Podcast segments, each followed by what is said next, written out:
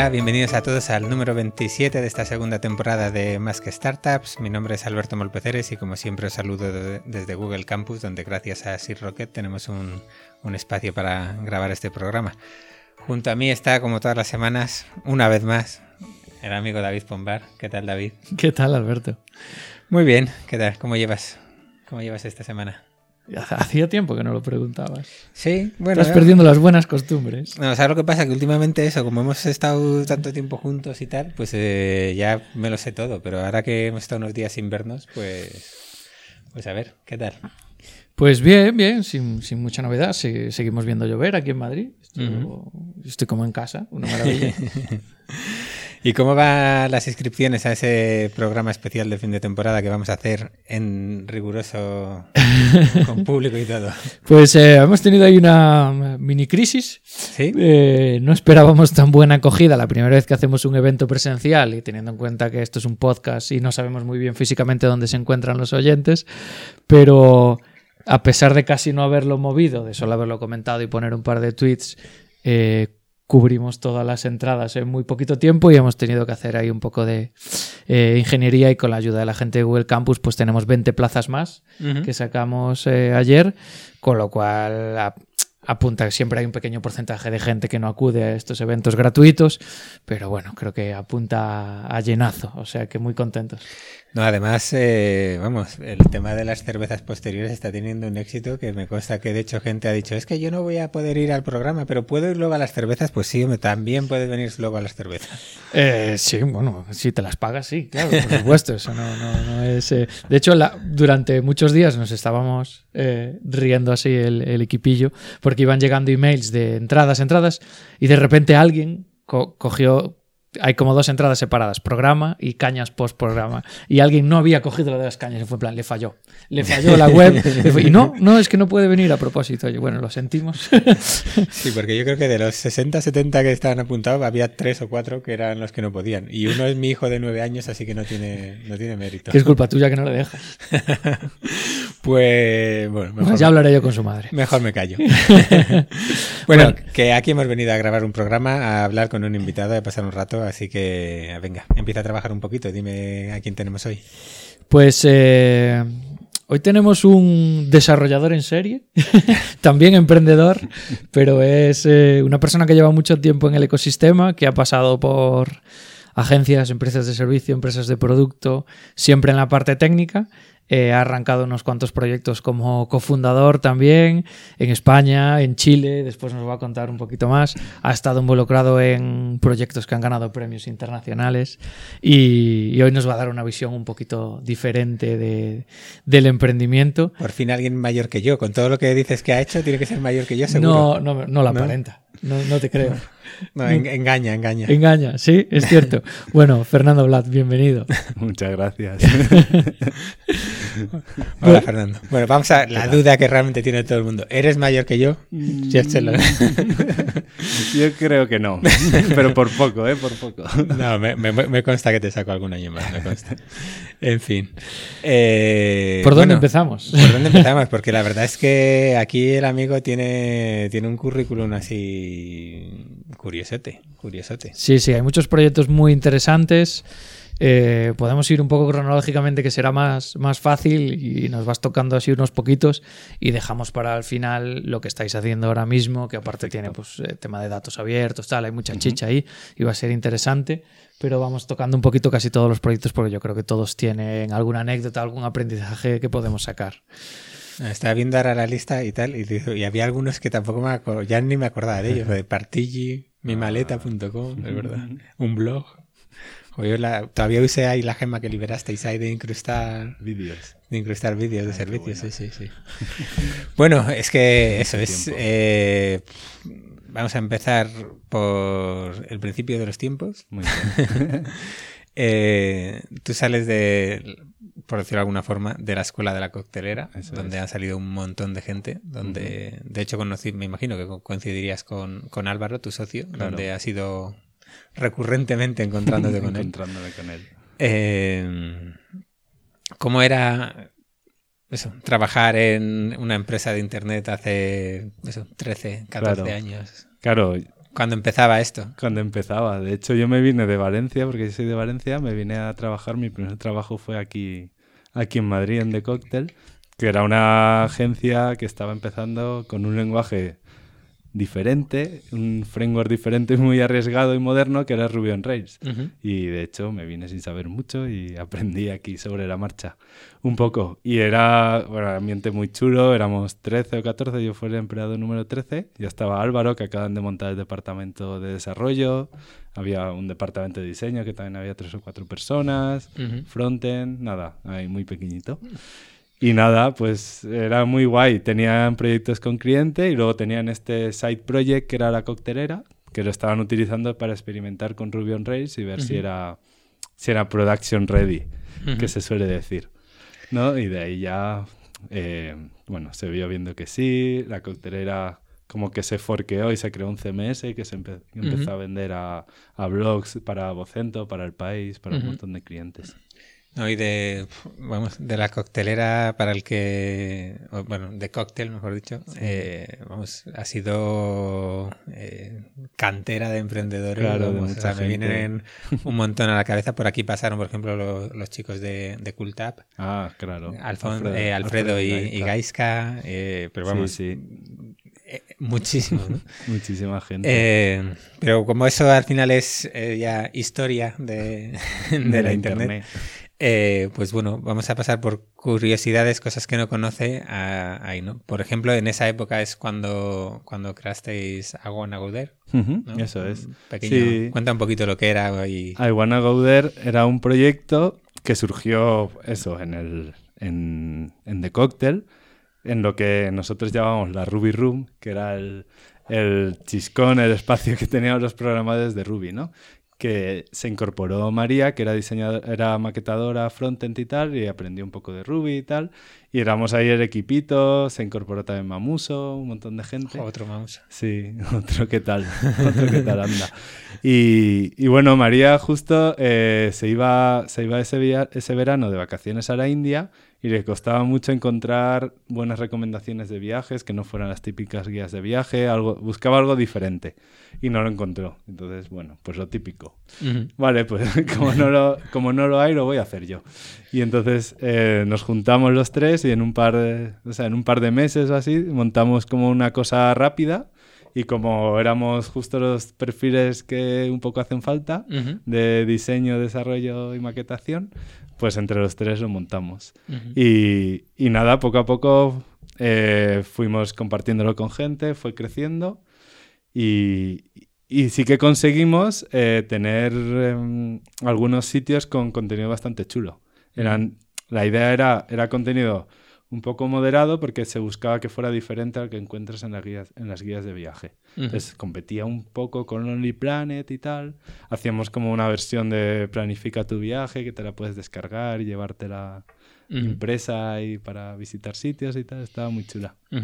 Sí, me acuerdo. Y además, eh, otra de las cosas curiosas es que ganasteis un Webby. Cierto. Que, es ahí- que yo, vamos, solo conozco dos proyectos eh, españoles que lo hayan ganado, que, bueno, pues puedes pensar lo que quieras, pero simplemente que, que te reconozcan y tal, el- está bien. Ya, fue, Y- una, fue toda una sorpresa, sí, Sí, sí. sí. Y, o sea, ¿cómo fue eso? O sea, ¿hay Claro. que apuntarse o...? No, simplemente un día te avisan de que estás en. de que te han inscrito en esos premios y que compites en la categoría de viajes con Lonely Planet y tal. Que bueno, en esa época Lonely Planet no tenía un gran diseño, no, creo que todavía no tenía nada. La web era simplemente para vender las guías en papel, con lo cual no Pero era te- una gran competencia. y Te- había un tenían, tenían un foro que se llamaba, ¿cómo se llamaba el foro? Sí, El pero nombre, claro, no sé si entonces, algo así, competir pero- con un foro como Sí, que era un poco sencillo, ¿no? Entonces yo creo que de ahí les gustó más lo de I Wanna Go There y ganamos el premio. Y el premio era ir a Nueva York a recogerlo en una cena en un hotel súper chulo. La cena valía una pasta increíble que nos pagábamos nosotros, pero bueno, valía la pena. Y allí pues vimos a, a actores muy famosos de Hollywood. Tengo- Estaba Tim Berners-Lee también. estaban los, eh, los puppets, había un montón de... Fue una ceremonia súper chula ahí, americana, no, estuvo muy guay. ¿Conociste a la rana Gustavo? sí, estaban por ahí y me hice una foto con fibra de Friends, lo típico. Pues de hecho, eh, creo que ha sido, este año han ganado los chicos de, de, bueno, ha ganado la web que han hecho del nuevo de Redescubriendo el Guernica, que lo han ah, hecho los chicos de, de Vico 2 en en Pamplona. Y eso, yo creo que es el segundo proyecto que conozco que, que lo han ganado, un proyecto muy chulo. ya veis, esto fue muy chulo. Fue una experiencia, ¿eh? sí, yo me acuerdo de alguna foto y así que dices, como, mira, ahí, qué muy, guay. muy divertido. Bueno, y eh, ahí ya empiezas con el tema de los side projects, eh, que han ido pasando bastantes por ahí. Claro. eh, ¿Qué importancia, o sea, todavía sigues haciendo side projects o es algo que ya dices ahí? ahora no, no, o sea, ahora mismo no, porque es verdad que eh, con la, el último proyecto en el que estoy con Álvaro, que es Populate, que es un estudio, luego cuento lo que es. Sí, sí, em, llegaremos. Claro, eh, me lleva bastante tiempo y el poco tiempo que tengo libre, como que estoy intentando hacer cositas que me gustan, pero dentro de la de la, de la empresa. Pues o investigar alguna tecnología o investigar un conjunto de datos o, hacer alguna visualización o, alguna herramienta que nos haga falta interna. Pero es verdad que los... O sea, son side projects, pero digamos que no son tan completos como lo eran antes. Antes me, notaba con mucha más energía que ahora. Pero sí que recomendarías a alguien de 25 años que... Sí, vamos, a mí, o sea, la razón de hacerlos la principal era que mm, te juntas con gente del trabajo o gente muy interesante a la que admiras y dices, si hacemos esto tan bien en el trabajo todos los días, ¿por qué no hacemos algo también que nos guste y que nos resuelva una necesidad? Y, también era la excusa para experimentar cosas diferentes, o, o, un nuevo framework, o una nueva forma de trabajar, o ver simplemente, sí, era un poco también mantenerse un poco actualizado. Y sí, sí, yo lo recomiendo totalmente, porque también te enfrentas a otras cosas que quizá en tu trabajo eh, hay otras personas que las resuelven por ti. Entonces es también un aprendizaje, ¿no? Y por otro lado, tampoco tienes ninguna responsabilidad porque no es ningún cliente. Entonces es un terreno libre que te quita tiempo del plano personal, digamos, pero que te aporta muchísimo. Yo creo que, es muy chulo pues hacerlo. Y networking y gente para conocer. ah, claro, además, eso es, digamos, también te, sale, te puedes salir del mundillo de tu empresa. Si tu empresa era grande como, como de cóctel, pues había, era la forma de conocer otras empresas o gente de otras empresas y tal. Vale. Y antes de volver al núcleo de tu, de tu carrera, eh, otro side project que sale por ahí, que es actuable, que Cuéntanos un poquito qué es, aunque la gente pues no sabrá lo que es, porque tampoco es que duró tanto tiempo. No duró tanto, ¿no? Pero el sucesor de Actuable sí que, sí que lo conocen seguro. Claro, claro, eso es. Actuable fue un proyecto eh, que, que surgió, pues un día me llamó Álvaro, que es... Eh, que también trabajaba conmigo, trabajó conmigo en The Cocktail en la coctelera, y que había conocido a, a Francisco Polo, y habían, bueno, se habían enzarzado en Twitter como una discusión y quedaron un día para tomar un café y de ahí eh, estuvieron hablando y tal y surgió la idea de hacer, pues eso, una web, una herramienta que permitiera tener un poco más de voz a la gente, en plan sumarte a, a peticiones y, y aunar esfuerzos para reclamar ciertas cosas o para protestar y tal, ¿vale? Y esa fue un poco la raíz de, o sea, la idea inicial que había en Actuable. Eh, y entonces lo que hicimos aquí fue muy curioso. Paco tenía como un montón de prototipos en papel dibujados porque no es una persona técnica, es una persona, bueno, que siempre ha estado en estos temas, en temas eh, más sociales y tal. Tenía un montón de prototipos con unas cosas súper complejas y, y, y entonces Álvaro lo deshizo todo y lo que hicimos fue juntarnos un fin de semana en casa de Álvaro en modo eh, hackathon, como las que se hacían en aquella época, y en tres días montamos una aplicación Race que funcionaba, que testamos con amigos míos que vivían muy cerca, que les fuimos invitando el domingo por la tarde a probar a que lo usaran y tal, y que básicamente era, fue la raíz de, de Actuable. Era, podías dar de alta una, una petición eh, donde, bueno, ponías eh, texto, descripción, subías una foto y tal, y podías compartirla en redes sociales. Luego había una pequeña home, un registro de usuario, lo típico, y una moderación y eso, pues si había cosas que se iban de madre. Y ya está, y eso fue la, la raíz de, de Actuable. Pero, eso me suena, eso es como Change.org o algo así. Claro, justo. sí, eso es. La idea era muy parecida a la, la, mecánica, era muy parecida a la que tenía Change, ¿vale? Que en ese, en, en ese momento todavía no existía en España. Y es verdad que, bueno, probamos... Eh, Paco tenía varias ideas y varios conocidos que, querían una herramienta así para, para mover campañas en ONGs o para denunciar ciertas situaciones y tal. Luego también ocurrió lo del 15M, que hubo como un... Si no recuerdo mal, hubo una polémica con, con la... Con, unas tiendas de campaña en la Puerta del Sol. Sí, no, pero a, a la vez que eso hubo una polémica muy gorda con el, con la ley electoral o algo así. Fue una de las, de las peticiones que ah. tuvo más pico de, visitas. el típico una persona, un voto, o algo de las circunscripciones. sí, algo así. Entonces eso subió muchísimo, muchísimo.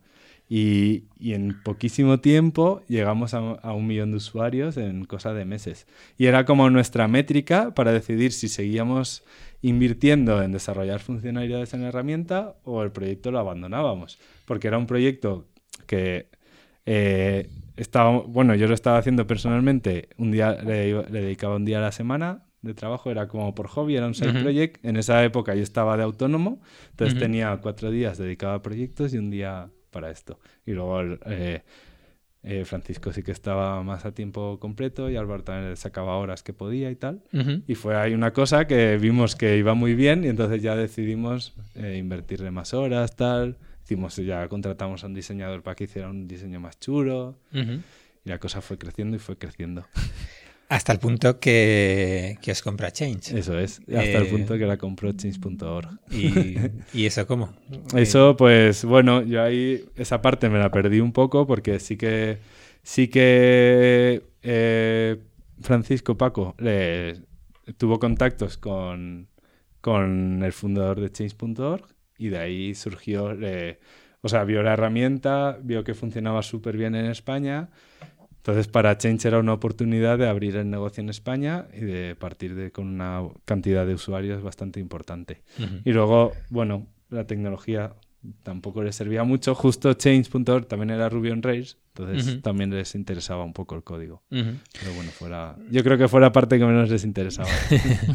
Pero ahí eso, eh, les podría interesar el código. Hay, de hecho lo hemos comentado un poco en la comida, pero hay historias tuyas en Sol, en el 15M, mirando el servidor. Mirando el servidor. Reiniciándolo. Sí, sí, porque es, es que, claro, imagínate, nosotros esto lo empezamos como algo súper pequeñito, teníamos un linode muy pequeñito, pagado de nuestro bolsillo ahí y tal, y Sí, que, cada poco rato se iba quedando pequeño y había que darle a parar, a, ampliar capacidad y, arrancar. Y sí, sí, tengo fotos por ahí. Eso es cuando, cuando no existía el autoescalado y demás. sí, sí. Además estaba Jatorre sujetándome el ordenador, porque en esa época yo trabajaba en Visuality, en Carto, y, y yo ahí dándole a, a reiniciar. Esa foto es muy mítica. ahí, la verdad es que. Eh... Esa foto guárdala cuando Carto salga a bolsa, la tienes que sacar. chantaje. él, me, sostenía el ordenador.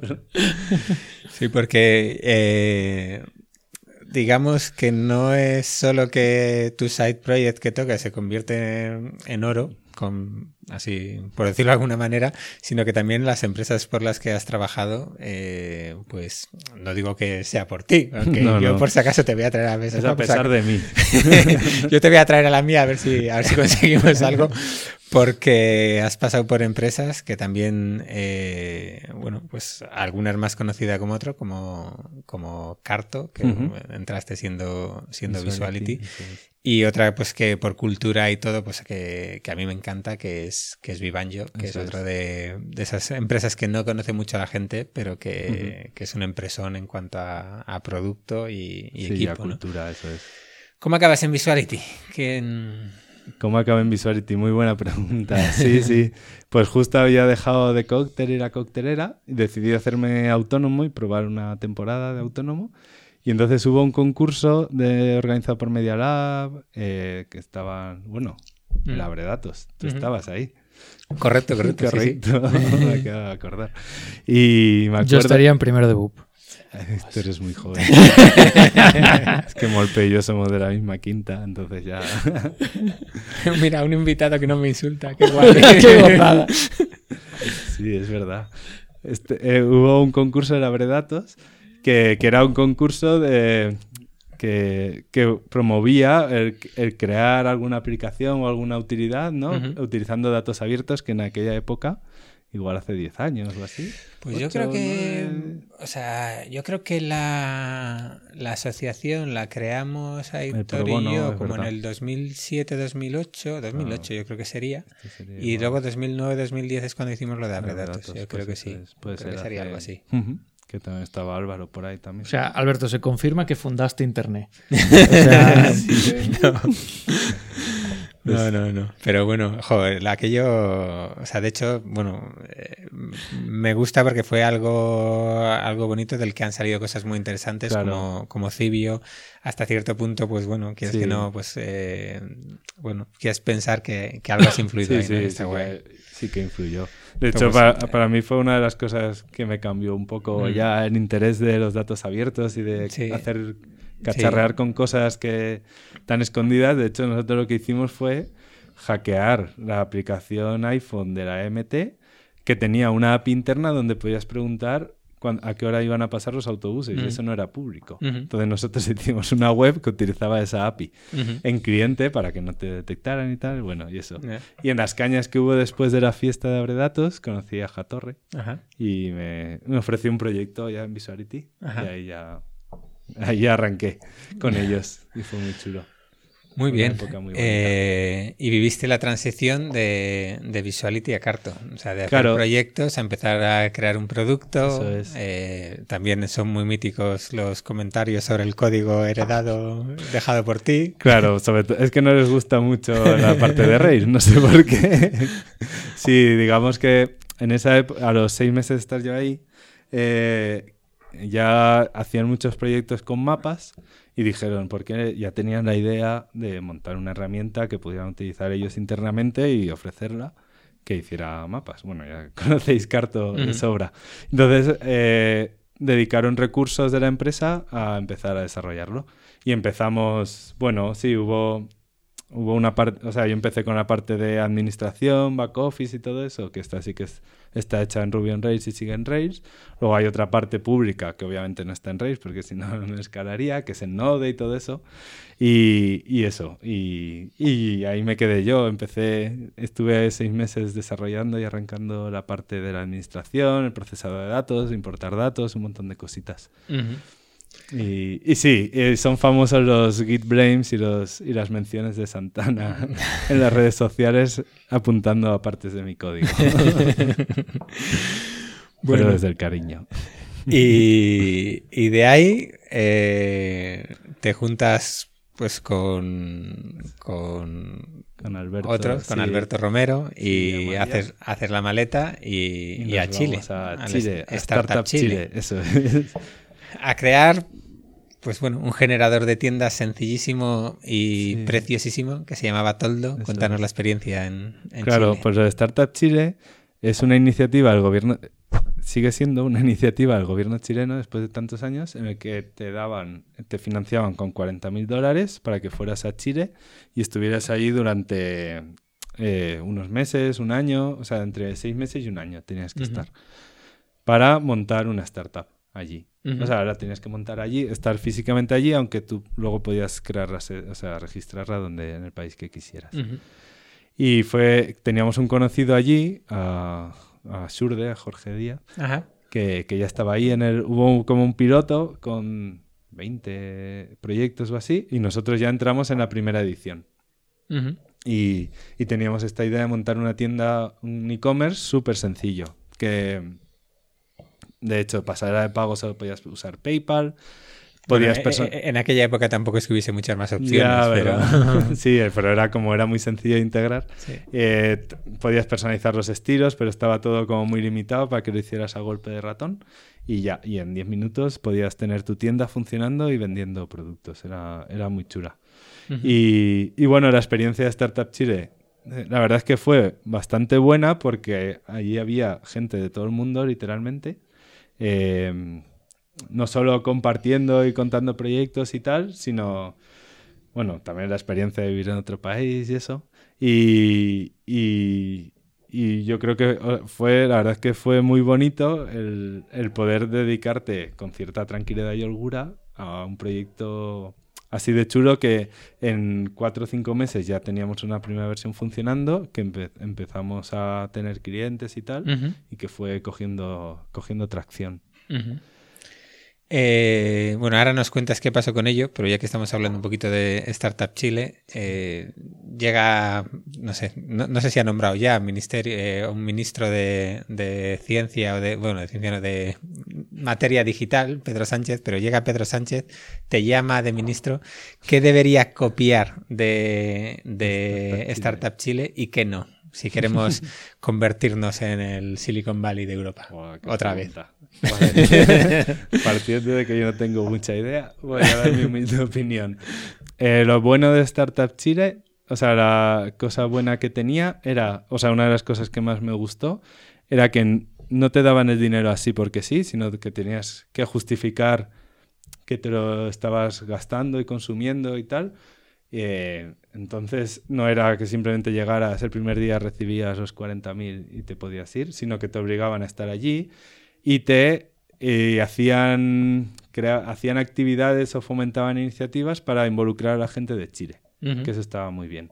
En plan, eh, tenían conocidos en las universidades, en másteres de, de empresa, en másteres de desarrollo, en cursos de, bueno, eso, en grados y tal.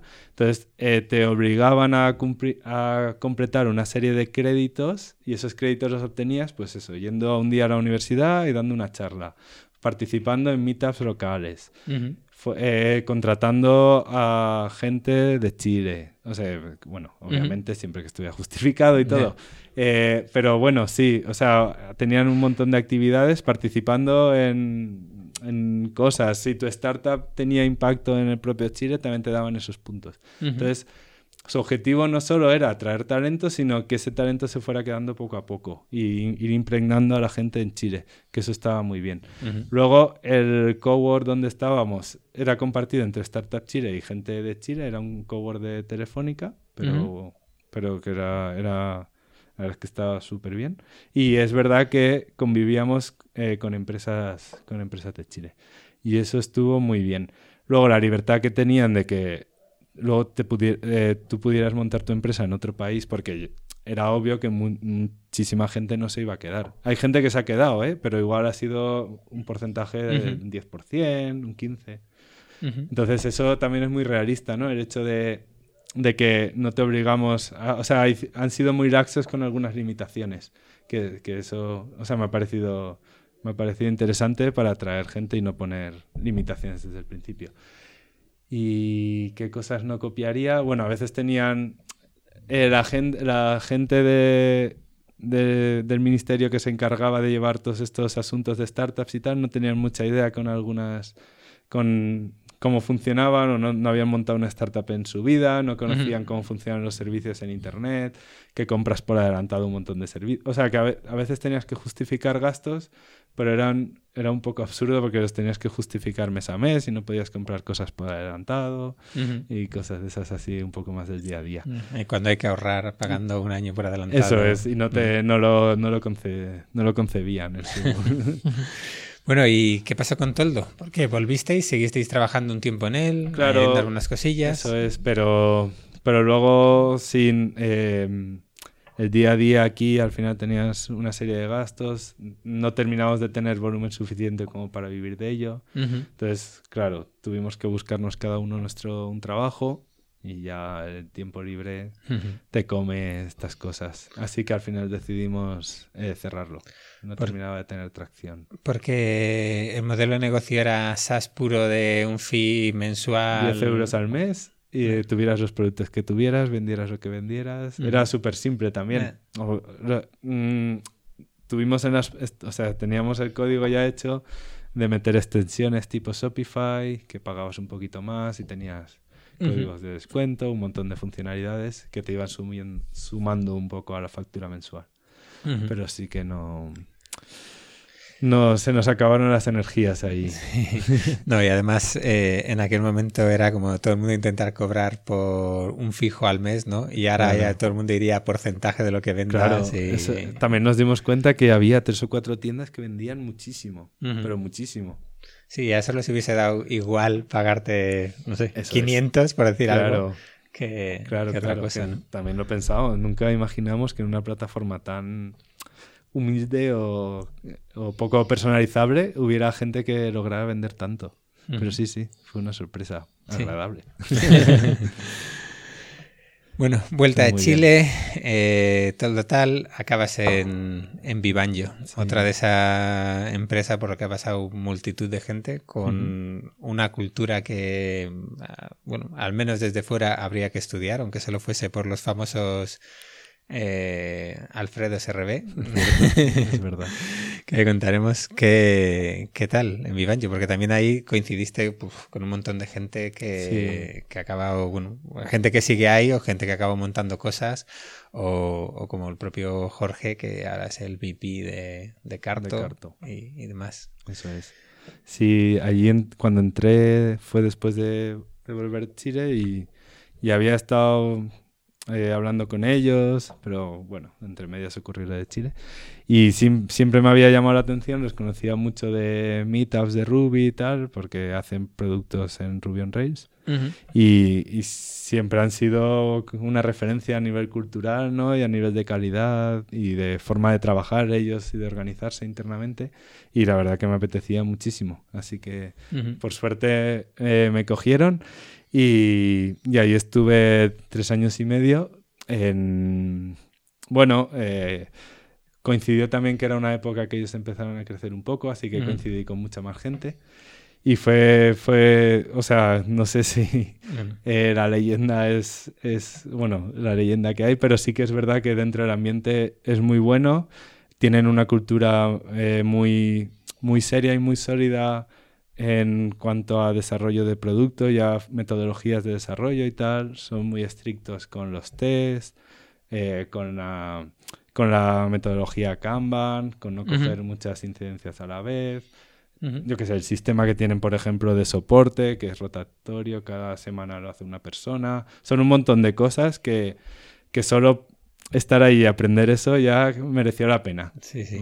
Además, luego de coincidir con toda la gente tan simpática y, tan buenos profesionales, vaya. No, y dieron, o sea, no sé, Caballé, Sánchez y compañía dieron charlas desde el principio de, de, calidad y demás. Para el que no conozca, es una plataforma B2B para gestión de activos digitales que pues no sé qué año sería, pues en el año 2015, 2016 fue comprada por otra multinacional francesa y, bueno, pues eh, un productazo. ¿Cómo es el cambio ahí? Porque hasta entonces era sobre todo un tema B2C. El cambio a, algo B2B y además con players gigantes, estilo, pues eh, no sé, yo me acuerdo del acuerdo con Sony, Disney y compañía. Claro. No sé, Telefónica. Eh, Sí, son, eran unas empresas muy grandes. Y es verdad que les costó un poco, porque ellos eran una empresa de producto, donde la idea era que tenían eso, un, producto o dos productos, vaya, bueno, que, que cobraban un fee a las empresas, pero según los clientes son muy grandes y cuesta mucho integrar esos productos con los sistemas que ya tienen los clientes. Entonces, cuando yo estaba, eh, hubo un paso, un cambio, que es crear dos equipos totalmente separados, bueno, totalmente separados, pero obviamente hablaban y tal, pero con recursos diferenciados para, desarrollarlos, para seguir desarrollando los productos, porque al final el día a día de los servicios te quita tiempo a los productos y era una forma de aislar y que hubiera siempre recursos fijos para desarrollar producto y recursos fijos para para toda la parte de integración y servicios con los clientes. y, ha sido la forma de hacerlo. Eh, una vez estás dentro, tú decides en qué equipo, a qué, a qué equipo perteneces y tal, y siempre te puedes cambiar de equipo, Ujú. etcétera. O sea, luego ahí hay total libertad. Pero sí, un equipo trabaja más de cara a cliente, gestionando integraciones con APIs, etcétera, y otro, otro equipo está totalmente aislado, que sí que se comunican para entender las necesidades de los clientes y tal, pero que, digamos, trabajan solo lo- en lo que es el producto. Es, es una buena forma de solucionarlo, la verdad. Sí, bueno, eso cuando estuvo aquí tu amigo Javi Santana eh, nos contó que Carto funcionan igual, porque es un punto en el que si no, a según qué clientes, como no les ayudes tú a integrar, si no se van Eso a, es. se van a quedar ahí.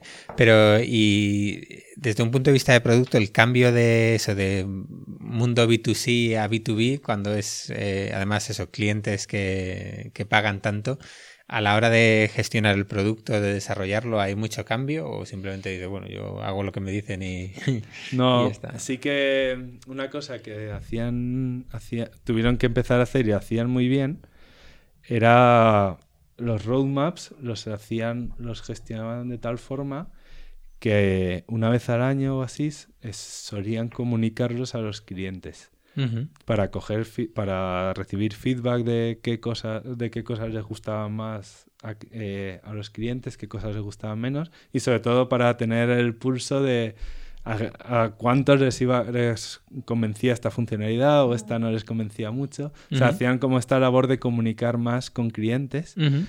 y, y luego, por otro lado, de, cada de cara a producto, estaban siempre en la lucha, en la cultura, convencer a los clientes de que el producto era único para todos los clientes. Entonces, había siempre como un rifirrafe y un equilibrio entre esto no te lo puedo personalizar a medida, pero a ver qué puedo hacer. Ujú. ¿no? Esas yo creo que fueron los dos cambios mayores. Ujú. Pero bueno, quitando de eso, yo creo que lo salvaban bastante bien. Y luego tenían, sí que se hizo un esfuerzo especial en la- toda la parte de integraciones y tal, de que había igual un coste extra de desarrollo, un- como una capa de pegamento, pero que ayudaba mucho a aislar una cosa de la otra. Pues no sé, si alguien está haciendo un, un B2B, teniendo en cuenta el tema de que Vivanjo lo hacía así, eh, Carto lo hace así, o, que los dos lo hacen así y les ha ido así de bien, yo creo que lo podemos considerar una receta de, de forma de operar, ¿no, David? Sí, es una fórmula que hemos visto en varias empresas. Aparte, incluso el perfil de desarrollador que se enfoca en el producto es otro perfil distinto al que está orientado al cliente, al que puedes mandar a una reunión a hablar con un cliente y al que es capaz de entender las necesidades y que al final técnicamente toca muchos palos. A lo mejor no es tan bueno en áreas específicas, pero es más versátil, digamos, Eso ¿no? es. Y al final son dos perfiles de programador muy distintos. No, y, y eso, o sea, eso es completamente cierto. Y de hecho, o sea, tú estuviste en producto y luego te pasaste a Sí, integraciones. Al sí. final es, es otro mundillo, ¿no? Es otro mundo totalmente diferente. Es verdad. Es verdad, es verdad. Claro, tú, tú que has pasado por tener o pertenecer a empresas de servicio y empresas de producto, eh, ¿qué- como programador, ¿qué diferencias notas? Pues una de las cosas que más me gusta de, de trabajar en servicio es que no entiende, entiendes mucho mejor que, tu, que el resultado de tu trabajo se va a utilizar y en qué se va a utilizar. Yo creo que eso es algo que, que muchas veces que estás que trabajas en un producto es como más una caja negra que no, que no terminas de entender en qué se va a utilizar. Entonces yo me siento más útil y más, más vivo trabajando con clientes y entendiendo que lo que hago es, o sea, el resultado se va a utilizar y para qué. Eso es de lo que más me gusta. Eh, la, la parte más difícil o complicada, yo creo que hay que tener más cuidado, es la gestión con el cliente, el dar bien los plazos, el saberse expresar y comunicar mejor por Ujú. emails, en reuniones, etcétera. Eso es un poco más, más delicado, ¿verdad? que si estás en producto, casi prácticamente hablas con gente de tu propia empresa, ¿no? Con tu product Mm. manager, tu product Sí. owner. Estás, Es- haci- estás es otro haciendo algo que todavía nadie ha usado o va a usar, ¿no? Mientras Claro. lo otro es lo que tú dices, un impacto mucho, mucho más directo. ¿no? Claro, sí que me gusta mucho. Eh, y bueno, y llegamos a tu ocupación actual, que, que también va como un tiro, como no puede ser de otra forma. Eh, Populate. Populate, sí. A ver, ya hemos contado un poquito de esa, ese germen, pues de, pues, pues por donde pasaste tú, pasó Álvaro, pasó la gente de Cibio, pasó eh, pues más gente, ¿no? Que ha hecho muchas cosas para, para bueno, con los datos abiertos, ¿no?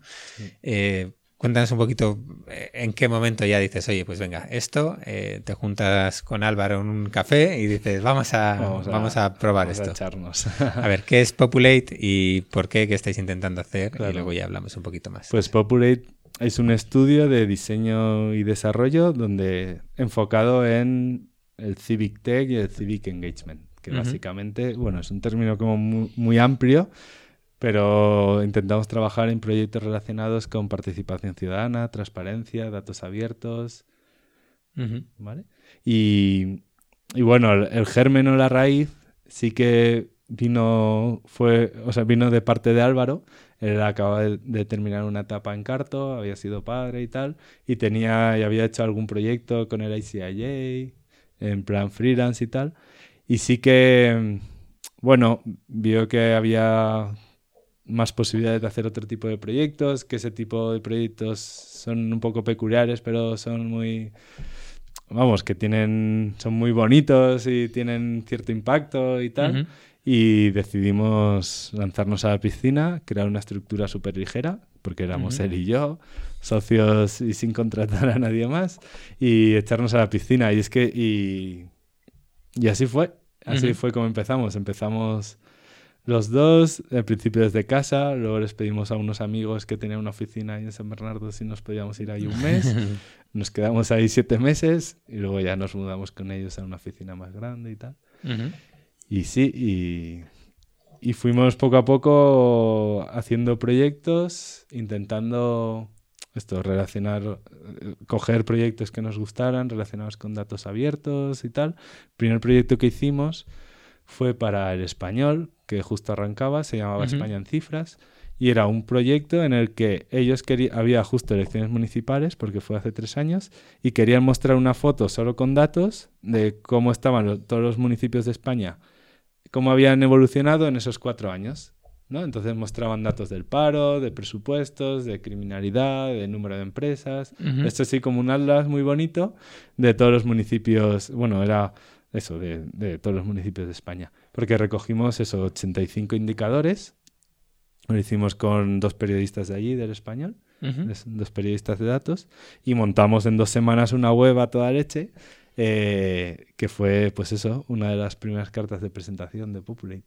y, nada.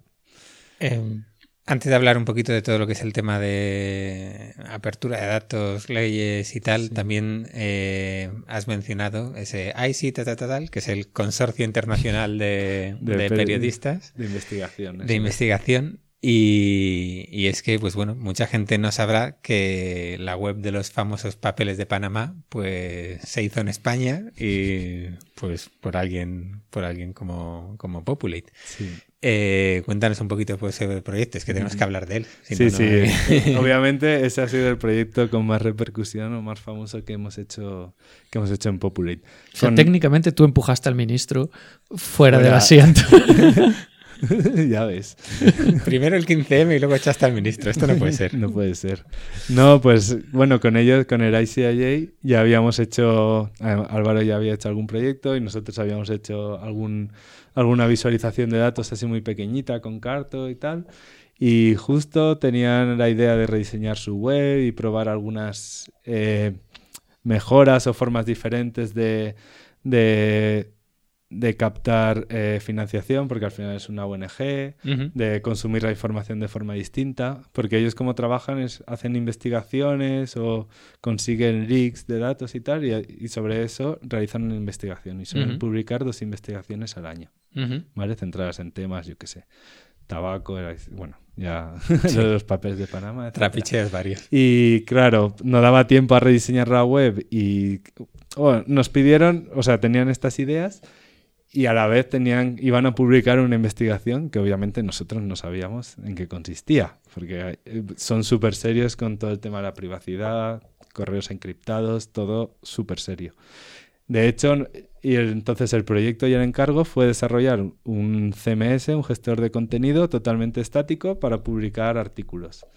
¿eh? que tuviera pues eso, algunas cosas chulas, como hemos dicho, lo de la captación de socios, lo de las donaciones y tal, ayuda a, lectura guiada de cuál es el artículo que puedo consumir después, etcétera. Y nosotros desarrollamos el proyecto, pero hasta cinco días antes del lanzamiento el contenido obviamente era totalmente falso y ficticio. Eran artículos de prueba, temas no sé qué, hasta que empezamos a ver el contenido que estaban cargando y dijimos, madre mía, la que se va a liar.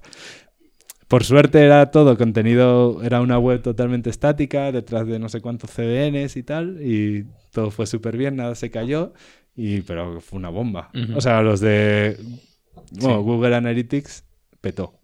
O sea, petó. No, no sabía por dónde le venían. fue increíble el, tráfico. Fue, o sea, ni los propios de la ICIA pensaban que iba a tener tanta repercusión. Caray, se dice pronto, ¿eh? Ya, sí, sí, o sea, petó. Yo peté Google Analytics. Si lo podrías poner en tu bio de Twitter y ya, con eso resumes todo. sí. Y, y, tu web ahí, aguantando. claro, eras totalmente estática. Y una pregunta, ¿y eso eh, cómo tomasteis la decisión de, de, hacer algo estático? ¿Es algo que os dijeron ellos o, o os dijeron, mira, creemos que aquí va a haber va a haber carga mejor tal. sí, ellos siempre tienen, cuando publican las investigaciones, siempre tienen unos picos de tráfico bastante elevados. Y, y claro, eh, justo teníamos la, la, tarea de buscar un CMS, un gestor de contenido. Y como solemos hacer Ruby y tal, hay uno en Ruby que te genera páginas estáticas. De hecho, es verdad que hay algunas partes un poco dinámicas, que hay una API en Rails bastante escondida y tal, que no, tuvo el pico de tráfico, pero aguantó de sobra, por suerte, porque la mayoría era todo estático. Pero sí, sí, fue como, venga, pues vamos a hacerlo estático. Ellos tuvieron que aprender a usar Git y a crear archivos en Markdown, que fue... Pero... Oye, no es, no es poco. Pero lo ¿eh? hicieron súper bien. y ellos, eso, tenían que crear archivos en una carpeta con extensión Markdown y subirlos con un cliente de Git. Luego ya cuando hacían git push se, se, reconstruía el site y todo automático. O sea, yo era hasta ahí, pero si, si hacían ese paso ya de lo demás ya iba solo. Pero fue, fue súper buena idea. Yo me imagino ahí, Fernando, que dice aquí no sé qué de conflicto, ¿qué hago? Claro, es que aparte era mucha gente subiendo muchos documentos, editando muchos ficheros a la vez. Claro, por suerte no, no había mucho solapamiento entre ficheros. Cada uno editaba su artículo y eso te salvaba, ¿eh? No había casi conflictos. me, me, imagino, hazle un rebase y hazle un... imposible de explicar. Además, ellos están en Washington. O sea, bueno, la mayoría del equipo y Mar estaba aquí en España, pero no sé si esos días también voló a Washington porque el lanzamiento era desde ahí. Sí, sí, Ellos se juntan allí. Muy parda, muy parda. Una muy fuerte. Bueno, pero entonces con todo este tema de, de los datos abiertos, ¿se puede crear una empresa y que viva de ello? Eh, me, imagino, me imagino la respuesta porque ya lleváis tres añitos, una cosa así, pero pero eso, ¿coméis todos los días bien? Comemos todo, sí, por suerte hemos tenido siempre, Álvaro y yo siempre hemos podido tener un pequeño sueldo y de hecho este año ya, o sea, bueno, el año pasado ya crecimos, llegamos a, a ser siete personas, ahora somos cinco y cuesta, no te digo que no, el, primer año nos costó un poquito más, de hecho hicimos algún proyecto no relacionado, no del todo relacionado con Civic Tech, que era así un proyecto para unos conocidos y tal, y, y, bueno, que nos fue, nos fue bien y nos ayudó a, a, seguir, a seguir manteniéndonos. Y es que a la vez nosotros empezamos a desarrollar Gobierto, ¿vale? Que es una, bueno, lo cuento ya, porque está relacionado, es una plataforma de gobierno abierto, open source, con la que ayudamos a, a municipios y a entidades a cumplir con la ley de transparencia. Entonces, claro, el Gobierno lo desarrollamos como un producto propio, sin, clientes, como una carta de presentación. Entonces, mientras lo íbamos desarrollando, nos íbamos financiando con, proyectos, ya sea de relacionados con Civic Tech o el primer año tuvimos que hacer alguna otra cosa de consultoría no tan relacionada con el tema. David, mira, viviendo con activismo y software libre, ¿cómo te quedas? Hay que ser muy bueno para eso, ¿eh? O sea, no solo pretende vivir de datos abiertos, sino que también de software libre. Es que y, lo hace. Qué idealista, qué idealista. Sí, sí. Claro. Y, por el camino se casan, tienen hijos, esto es un desastre. somos muy torpes, David. Somos, muy, torpes. Yo, sobre todo, pero sí, somos muy torpes. Eh, es cierto que el mercado en España es un poco... Es difícil algunas veces encontrar contar clientes. Nosotros nos centramos con lo de gobierno, pues eso, trabajamos con administración pública y luego trabajamos con ONGs y entidades privadas. Claro, es que es un sector que visto desde fuera, o sea, yo creo que hay dos puntos grandes. Uno, hay una ley de transparencia que obliga a muchas administraciones o todas las administraciones públicas a compartir determinada información y la gran mayoría se lo están pasando por el arco del triunfo. Y después, eh, se habla mucho y se publicita mucho a nivel político temas de gobierno abierto, pero muchas veces entras en una web y hay una lista de PDFs que te puedes descargar, ¿no? Y eso eh, eh, tiende a la inutilidad, básicamente, ¿no? no sé si... es como no publicar. Eh, es peor que eso, porque ya que hemos hablado antes de Abreados y tal, cuando nosotros estábamos metidos en, ese, en esa historia y hicimos, rehicimos la web del, del Parlamento Vasco y tal, te encontrabas con documentos en PDF que dices, bueno, este PDF lo han generado con el Word o lo que sea, pues generan el PDF y te lo cuelgan. No, no. O sea, entonces generaban el PDF, lo imprimían, lo escaneaban. Muchas veces pues las hojas tenían pequeños defectos, ¿no? Pues eh, sobre todo la parte de presupuestos, pues algo que estaba doblado, un, un, un, pequeño ángulo de giro, una hacia un lado, hacia otro, que decías, pero madre mía del amor hermoso, pero si lo tienes en digital, pero, pero digamos que a lo mejor no les interesaba ponerlo fácil, no sé, era, era un mundo divertido. por supuesto. Yo creo que ahora el panorama es mucho mejor, ¿eh? Sí. han pasado 10 años. Han pasado 10 años y, yo creo que para bien. Para y aunque sea pinchándoles un poquito ahí. Bueno, el BOE sigue siendo un PDF imposible de consumir. Cierto, o sea, si ya empezamos por ahí. O sea, hace tiempo sí que había una startup, yo les he perdido la pista, que tenía un sistema de alertas sobre el BOE y tal. Estaba, era un producto simpático, muy currado. Claro. Bueno, es que hay muchísima información. Claro, es que es, o sea, hay un hueco tan grande en todo lo que hace mal a nivel tecnología la administración que es, muy curioso. de hecho, la gente de Cibiet creo que tiene un servicio público que se puede consultar eh, sobre eso, porque vamos, hay que, hay que andar eso. Y eso multiplicado por comunidades autónomas, eh, provincias, diputaciones. Pero bueno, ahora con la llegada, ya entrando ahí un poco en política, ya vamos a ser polémicos más de lo habitual. Eh, con la llegada de pues las mareas en Galicia, algunos otros partidos del estilo Podemos a nivel eh, local. ¿Hay algún cambio en esto de datos abiertos? ¿No hay ningún cambio? ¿Todos los partidos siguen haciendo lo mismo? No, no, sí que hay cambio. Es verdad, o sea, sí que es... Han sido las dos cosas. La ley de transparencia, que les ha obligado a ponerse las pilas, porque hay un montón de cosas que publicaban mal en PDF y que, bueno, como que lo de la transparencia va entrando poco a poco, pero sí que va entrando y calando no solo en los políticos, sino también en todo el personal, en todos los técnicos que trabajan en los ayuntamientos, que hay muchísima gente que, y muchos están muy concienciados con el tema. Que ellos, al final, el político cambia, pero ellos siguen allí. Y es una de las cosas que estamos descubriendo ahora trabajando con ayuntamientos.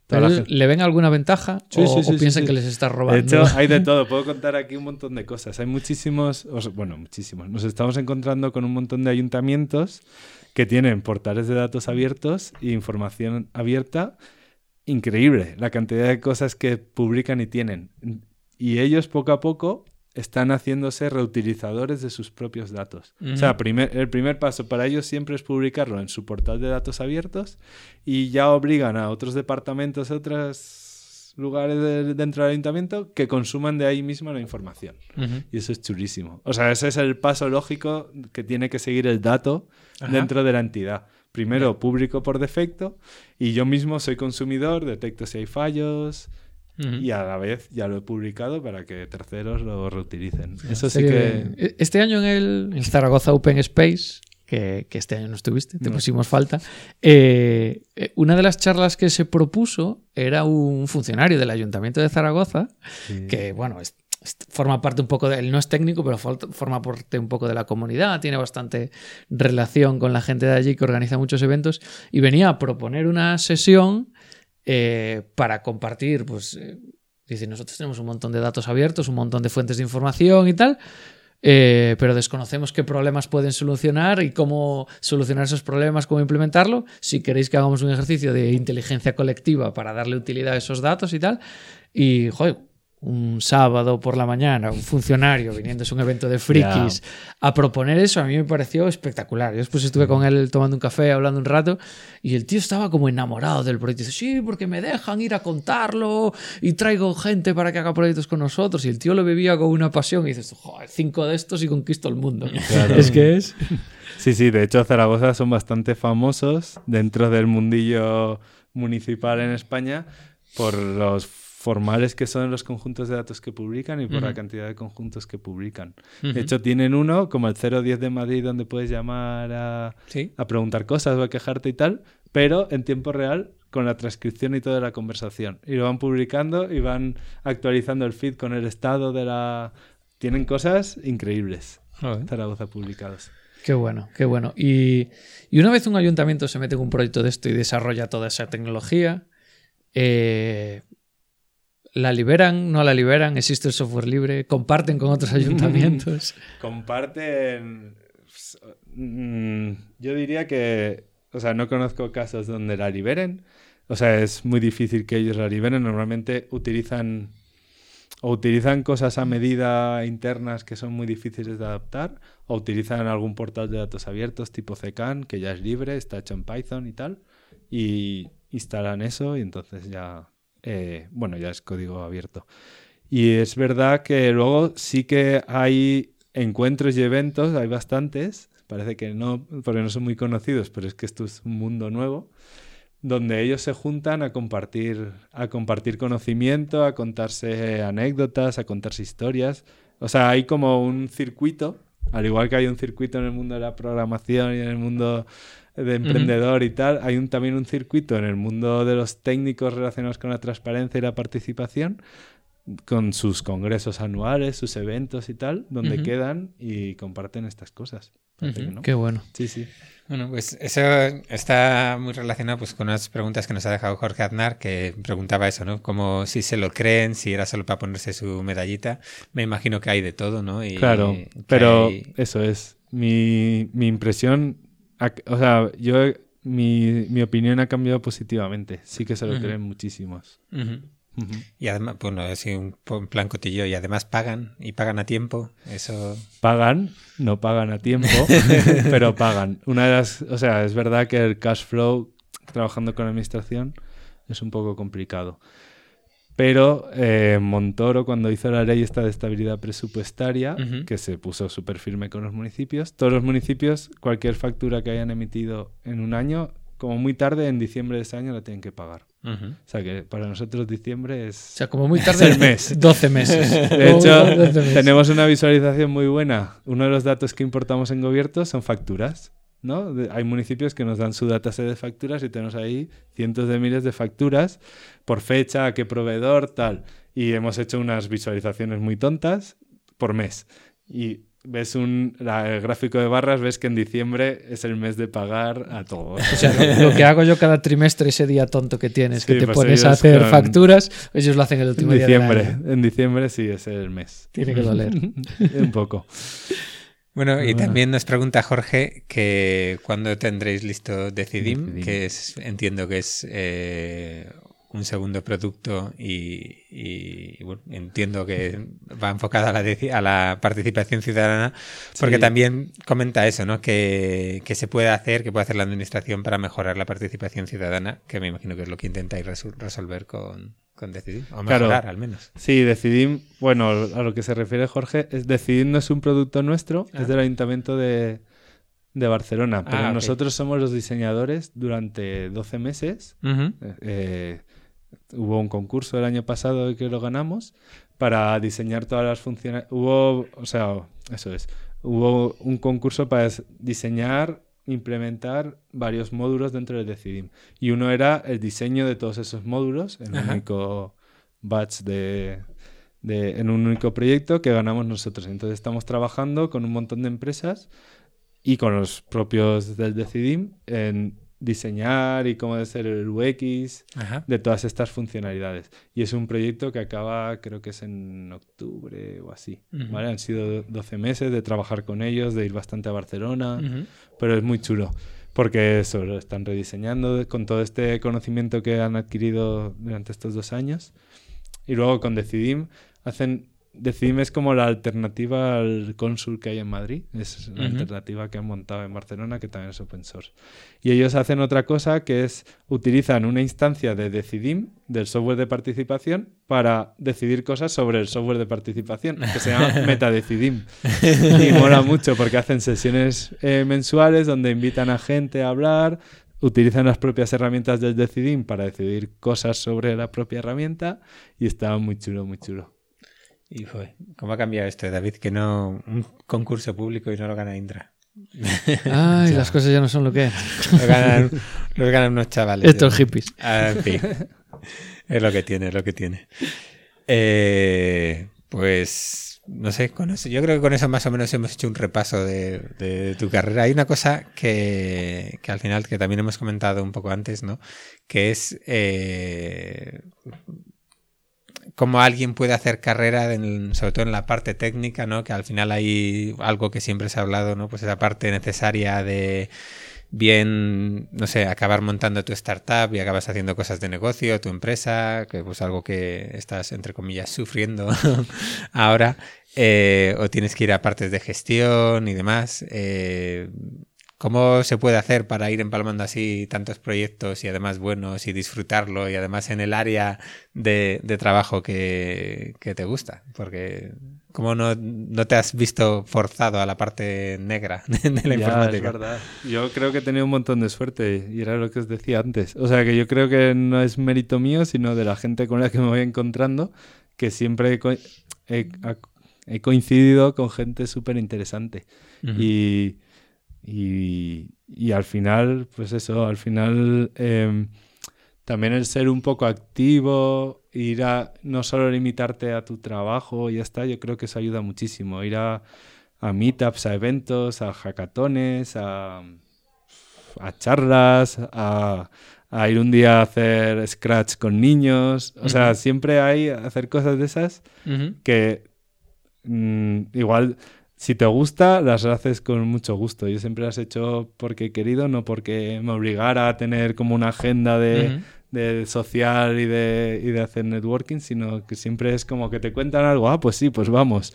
Y entonces yo creo que eso te ayuda a descubrir muchísimo más mundo, más allá de tu empresa donde estés, y que hay cosas chulísimas ahí fuera que nunca vamos a conocerlas todas. Entonces, es como que yo es lo que animo a hacer siempre. El ser ahí curioso e intentar hacer cosillas siempre.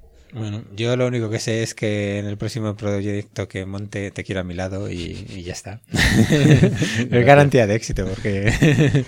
Sí, por lo menos le pasaremos el cupón por la chepa a ver si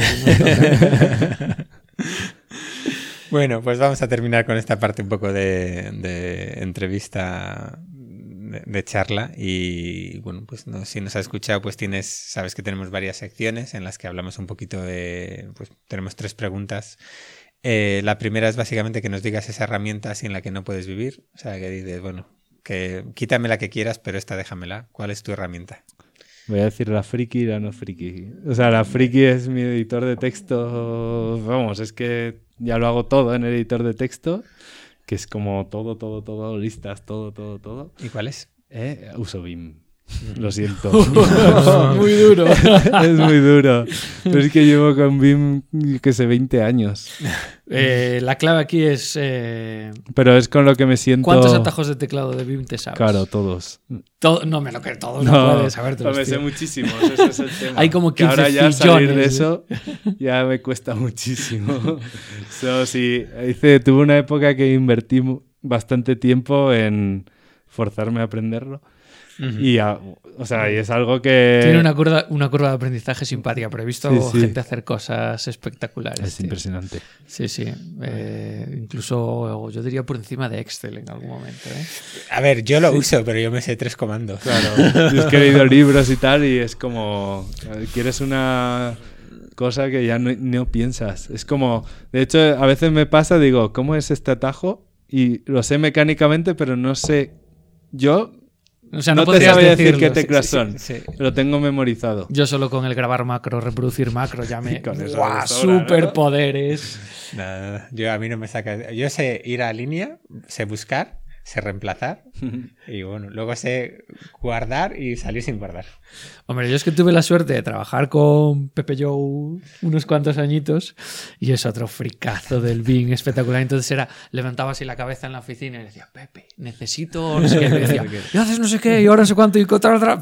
Y me hacía allí. Siempre. Cuando el Excel no llegaba, venía Pepe y con el Bing. Espectacular. Es así. Eso os pasa también por invitar a programadores al podcast. Somos, es que en realidad somos programadores frustrados. Sí, sí, sí, sí. Vamos a hacer un- una nueva sección así al invitado le vamos a preguntar, ¿cuál es tu comando de Bing favorito? Eh, Di que sí. Los Bueno, puntos Q, ¿no? a Para salir y abrir otro. y, y la herramienta no friki, venga. Sí, Para, pues, para las personas normales así como David y yo. claro, pues últimamente uso también mucho eh, una, una herramienta de listas que se llama Workflowy, que te permite hacer listas recursivas, listas de listas de listas, y es como tiene infinitos niveles y mola muchísimo. Y ahora esa la utilizo, esta parte del BIM la he quitado, la de tener la lista de tareas del día en BIM, y la, y la tengo en Workflowy. Y está muy bien, está muy bien. Es poco conocida. Es un pelín friki también. ¿eh? Sí, la herramienta. ya ha dicho la lista no es friki. Cuando puedes hacer, no, listas recursivas. Ya con la explicación de listas recursivas ya ha quedado. Bueno, vale. Lo aceptamos pulpo. Bueno, sí. Claro que digo, GitHub. Claro, otro que nos tenga.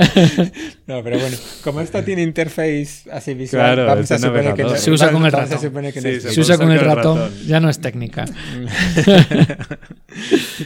En fin. Eh, bueno, pues eh, guay, no habían salido ninguna de las dos, así Seguro. que seguro, seguro. Bueno, igual.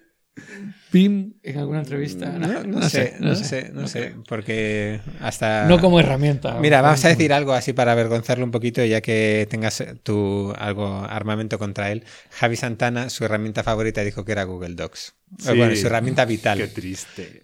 Muy triste. A eso ha llegado, ¿eh? Dijo que realmente le gustaría decir GitHub, pero que realmente tenía que decir. Pero por eso ahora trabaja en un banco.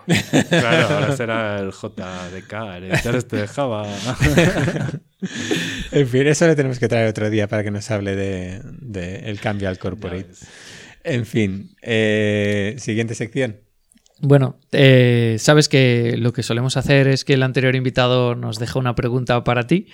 Eh, tendrás que responderla ahora y después dejarnos tú una pregunta eh, para el siguiente sin saber quién, quién es.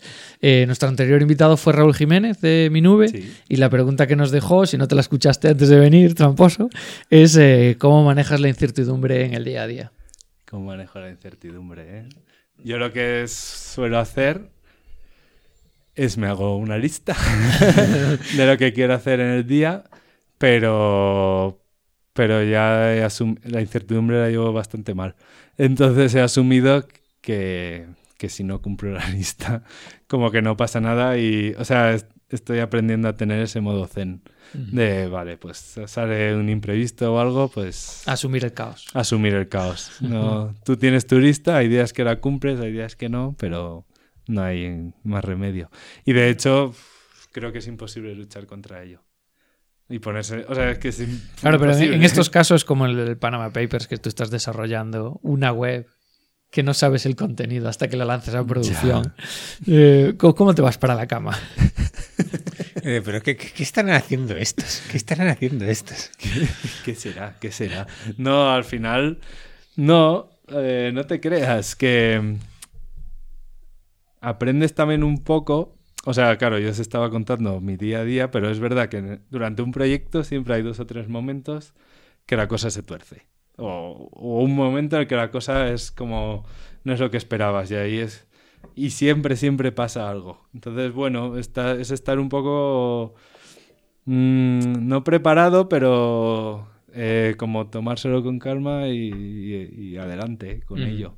O sea, al final no tengo receta más, más que eso. Que... Una pequeña curiosidad, ¿cuánto tiempo estuvieron trabajando o que te conste a ti con el tema de Panama Papers. ¿Cuánto tiempo estuvisteis vosotros con el CMS? Ah, nosotros estuvimos dos o tres meses igual, Ujú. pero ellos llevaban más de un año. Ellos escaneando documentos, analizando, quitando las cosas que no podían publicarse, porque si no es 100% seguro, no puedes publicar algo y culpar a alguien, Ujú. que van a ir a por ti los abogados. Ellos estuvieron muchísimo tiempo Ujú. Y preparando el contenido y todo, sí, sí. Eso ni con macros de BIM. No. no, no, ellos Seguro que hay mucho. también macros para Markdown y, y para chequear Por- el por formato supuesto. de Markdown y todo. Bueno, pues eh, déjanos tu pregunta para el siguiente invitado. Vale. Mi pregunta es, ¿cuál ha sido tu momento más vergonzoso en el trabajo? Hombre, muy bien, muy, muy técnico todo.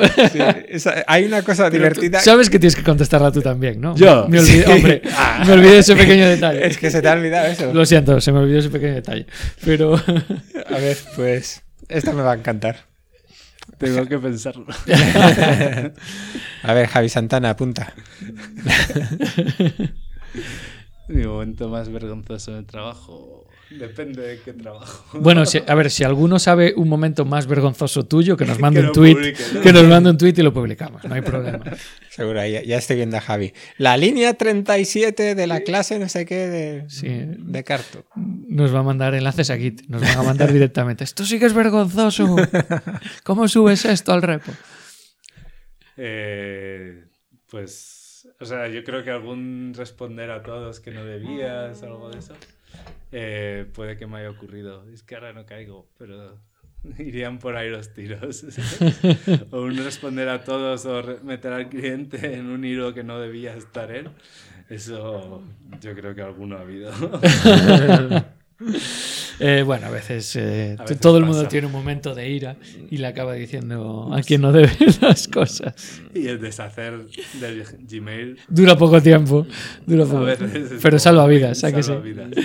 Bueno, ya para cerrar, eh, te vamos a pedir que nos recomiendes a alguna o algunas otras personas, emprendedores o desarrolladores que vengan a contarnos su historia, que creas que, que valga la pena que vengan a contarnos su historia, más que startups.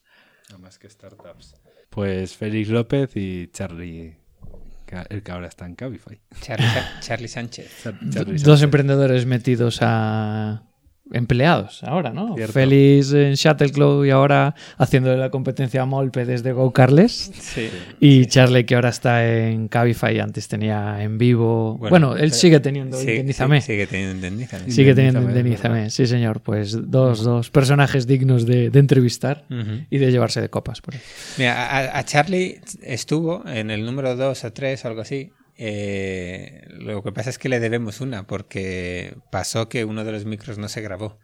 Ah. Entonces, eh, el año pasado, cuando estábamos con, bueno, pues dentro de un grupo grabando este podcast, pues bueno, en vez de, pues la, la persona que lo llevaba, pues en vez de decirnos, oye, ha pasado esto y, y, y no lo podemos emitir, hay que volver a grabarlo o algo, hizo una cosa rara que parecía él ponía su voz en off cuando en el micro de- en el micro que no se había grabado y entonces el programa quedó un poquito raruno. Ostras. entonces a Charlie le, de- le debemos una así que nos lo, nos lo apuntamos Para recuperar su voz varonil.